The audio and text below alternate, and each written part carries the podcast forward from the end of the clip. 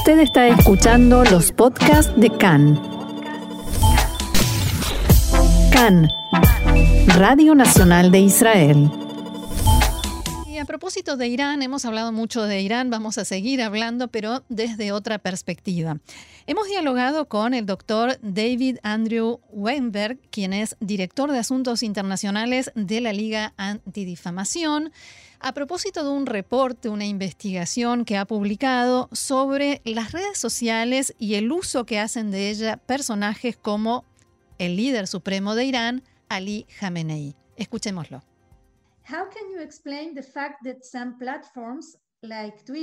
¿Cómo se explica que algunas plataformas como Twitter permiten al líder supremo de Irán, Ali Khamenei, difundir violencia, odio y desinformación?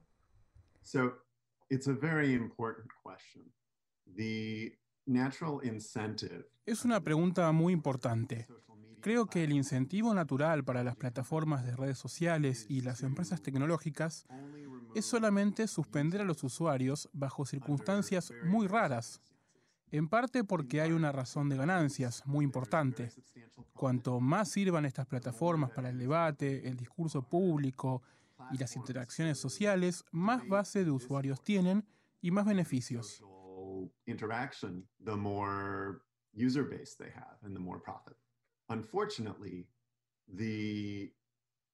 Desafortunadamente, el riesgo que viene con esto es dañar potencialmente a usuarios e incluso a gente que ni siquiera ha usado las plataformas. Por lo tanto, creo que es importante que la sociedad civil y los gobiernos se involucren cuando las compañías tecnológicas puedan estar tomando decisiones equivocadas. Uh, maybe making the wrong choice. Mm-hmm. So can we say that they prefer the provocation to, to have more users and more, more debate, more movement? ¿Podríamos decir que prefieren la provocación para tener más usuarios, más debate y movimiento y no respetar sus propias políticas? It's it's possible, but it, it's very hard for me to know what is what is in the mind of the regulators. Es posible, pero es muy difícil saber qué pasa por la cabeza de los reguladores de estas compañías cuando toman esta clase de decisiones. Lo que sé es que han tomado estas decisiones de manera inconsistente e injustificable. Esa parte está muy clara. Hay muchas políticas declaradas, por ejemplo de Twitter, respecto de la glorificación de la violencia, del terrorismo, de algunos tipos de discurso de odio, sobre información que puede resultar dañina, por ejemplo, sobre el coronavirus y sobre la negación del holocausto. Cuando estas reglas no son aplicadas de manera consistente, cuando son violentamente violadas por quien podría llegar a ser el perpetrador número uno de antisemitismo en Internet hoy en día, es muy claramente una violación de lo que estas compañías dicen que representan it's very clearly in violation of what these companies say that they represent. Mm-hmm. Uh, we know that the ADL is working, is, is uh, fighting these messages, this use of the social media. Sabemos que la Liga Antidifamación está trabajando y luchando contra estos mensajes, este uso de las redes sociales. ¿Podría contarnos más sobre esa lucha? ADL has had a, a program uh, and initiatives and staff focused on Uh, la Liga Antidifamación ha tenido un programa de iniciativas enfocado en el odio virtual casi desde que yo nací.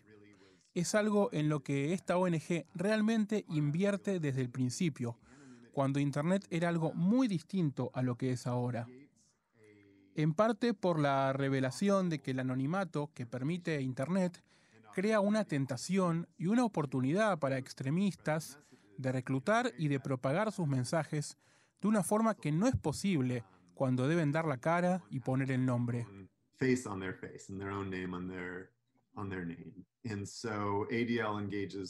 La Liga Antidifamación trabaja con funcionarios gubernamentales sobre estos temas, trabaja con las principales compañías tecnológicas y con las comunidades judías de todo el mundo, como así también con grupos vulnerables de la sociedad civil para escuchar qué es lo que encuentran las personas de estas comunidades y para hacer lo mejor por establecer una conexión no solo con las plataformas, sino también con potenciales auspiciantes. Por ejemplo, ayudando a organizar una coalición llamada Stop Hate for Profit, Frenemos el odio por lucro, el año pasado que se enfocaba en animar a empresas privadas a transmitir un mensaje a Facebook a través de boicots temporales sobre la compra de publicidad para dejar en claro que los anunciantes en el sector privado no están de acuerdo con el odio en las redes sociales.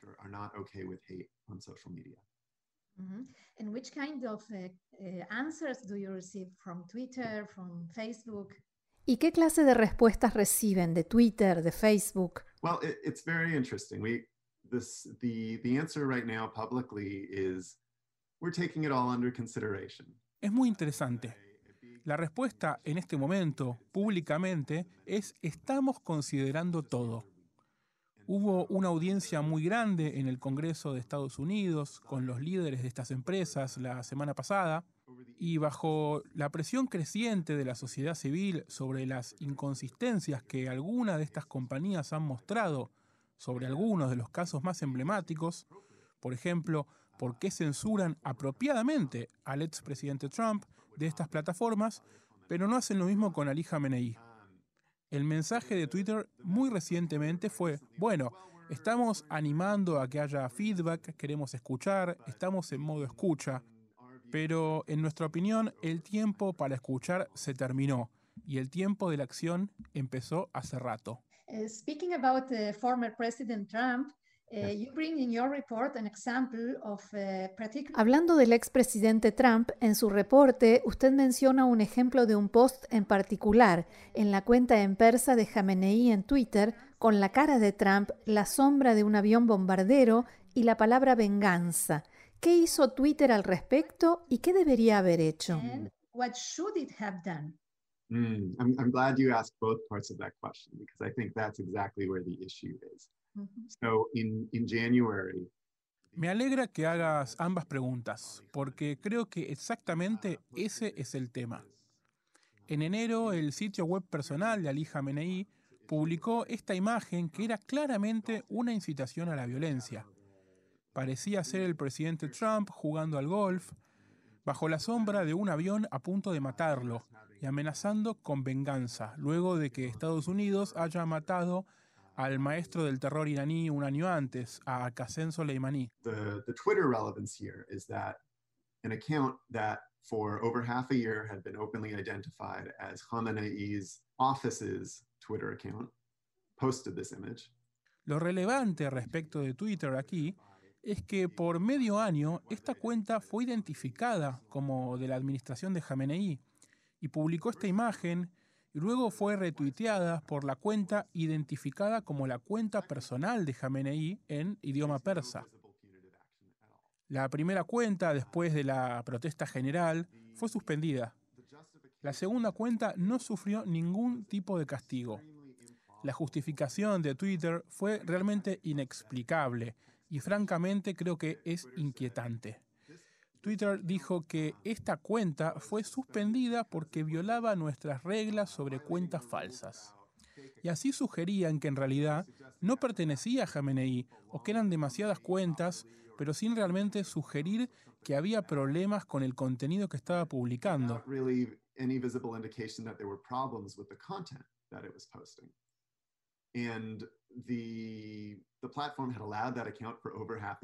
La plataforma había permitido esa cuenta por más de medio año sin ningún tipo de penalización hasta ese momento.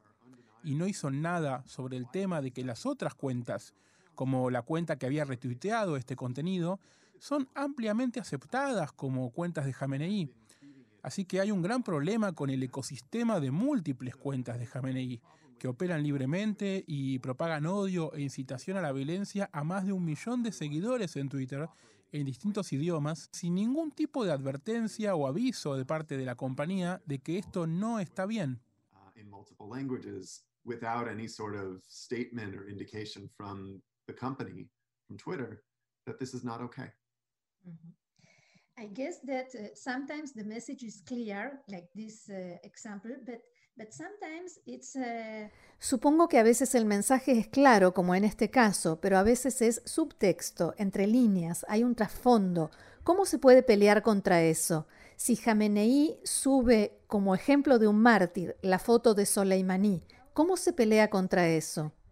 The, the ultimate answer of how to fight it is that the platform, the company needs to show responsibility. La respuesta definitiva de cómo pelear contra eso es que la plataforma, la compañía, debe mostrar responsabilidad. Debe comprometer recursos y aplicarlos en el alcance y en la magnitud de sus ganancias. Deben mostrar que son serios sobre regular el odio y la incitación a la violencia en su plataforma en todos los idiomas y en todas las geografías, consistente y responsablemente.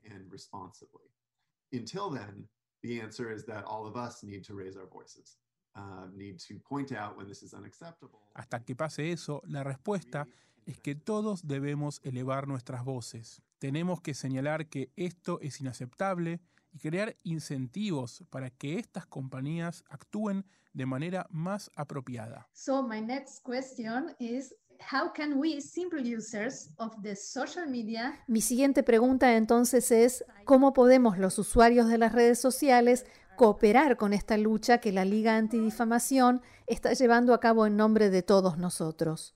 The, we can speak out. We can say what we think is right. We can say what we think is wrong. We can Podemos hablar, podemos dar nuestra opinión, podemos decir lo que nos parece que es lo correcto y lo que nos parece que está mal. Podemos escribirle a Twitter como la Liga Antidifamación hizo en enero por este tema. Podemos tuitear al respecto y tal vez sea apropiado hablar con reguladores y anunciantes sobre este tema, porque es simplemente inaceptable. By the way, there's an additional criterion that Twitter is not applying consistently here. Por cierto, hay un criterio adicional que Twitter no está aplicando consistentemente. Creo que es muy notable que cuando el presidente Trump fue suspendido por Twitter, la compañía remarcó no solamente el contexto del uso previo de su cuenta en la plataforma y las palabras que utilizó, sino también las consecuencias fuera de la plataforma de cómo se habían interpretado esas palabras. So, not just what exactly is the literal phrase of what he, he wrote on Twitter, but also what are people doing in the real world? How are they interpreting it and how are they acting on it? No solamente el significado literal de las palabras que escribió Trump en Twitter, sino también lo que la gente hizo en el mundo real y cómo lo interpretaron. Sabemos cómo reacciona la gente a las incitaciones y propagaciones de odio a los judíos de Jamenei en Internet porque después él mismo financia y arma a los terroristas que perpetran estas matanzas y ataques, basados en esa misma incitación, tanto contra Israel como contra los judíos y las comunidades judías alrededor del mundo. Es muy claro que hay consecuencias dentro y fuera de la plataforma a sus incitaciones y es momento de que Twitter se dé cuenta de que debe aplicar esos criterios consistentemente también a Jamenei. In many countries, and maybe everywhere, there is a gap between the legislation and mm. the, the use of social media en muchos países, tal vez en todos lados, hay una brecha entre la legislación y el uso de las redes sociales. ¿Está trabajando la Liga Antidifamación en esto? So, ADL just issued a uh. La Liga Antidifamación acaba de lanzar un plan en varias etapas que expone recomendaciones de políticas para compañías tecnológicas. Y también expone una serie de recomendaciones para funcionarios gubernamentales sobre cómo regular responsablemente y cómo tratar el odio y la incitación a la violencia en las redes sociales y en Internet, preservando el debate y la libertad de expresión. Y por supuesto que en Estados Unidos es una serie de recomendaciones distintas y hay principios constitucionales distintos que en otros países no hay sobre libertad de expresión. Pero creemos que este criterio que la Liga Antidifamación publicó en su sitio web, llamada el Plan Repair, reparar, expone principios de sentido común que deberían ser ampliamente aplicables para los reguladores en todos lados. ¿Y qué me puede decir sobre la educación? cuánto progreso se ha hecho sobre el uso responsable de las redes sociales y sobre cómo entender los mensajes de Jamenei y de personalidades como él.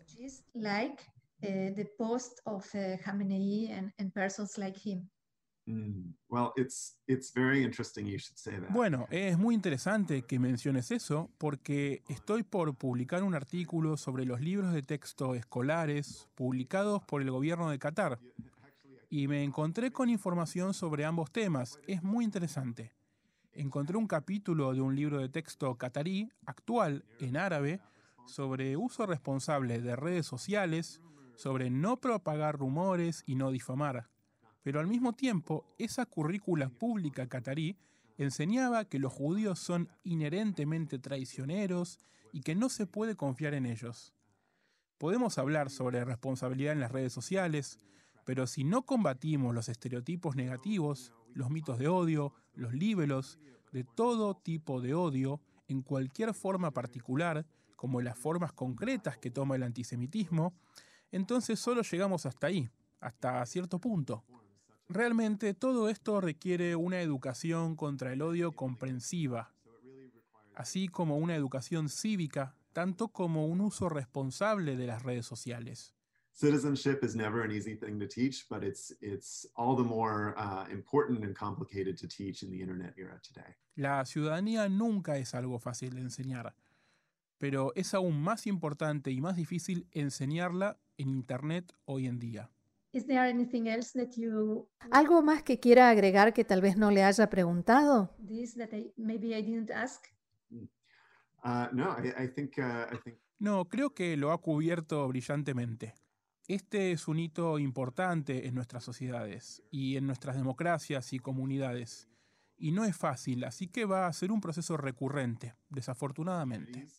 Um, and it's not easy. So it's going to be an ongoing process, unfortunately. So, Dr. David Andrew Weinberg, thank you. Doctor David Andrew Weinberg, muchas gracias por hablar con nosotros en CAN en español. Shalom, Leitraot. Leitraot. Thank you.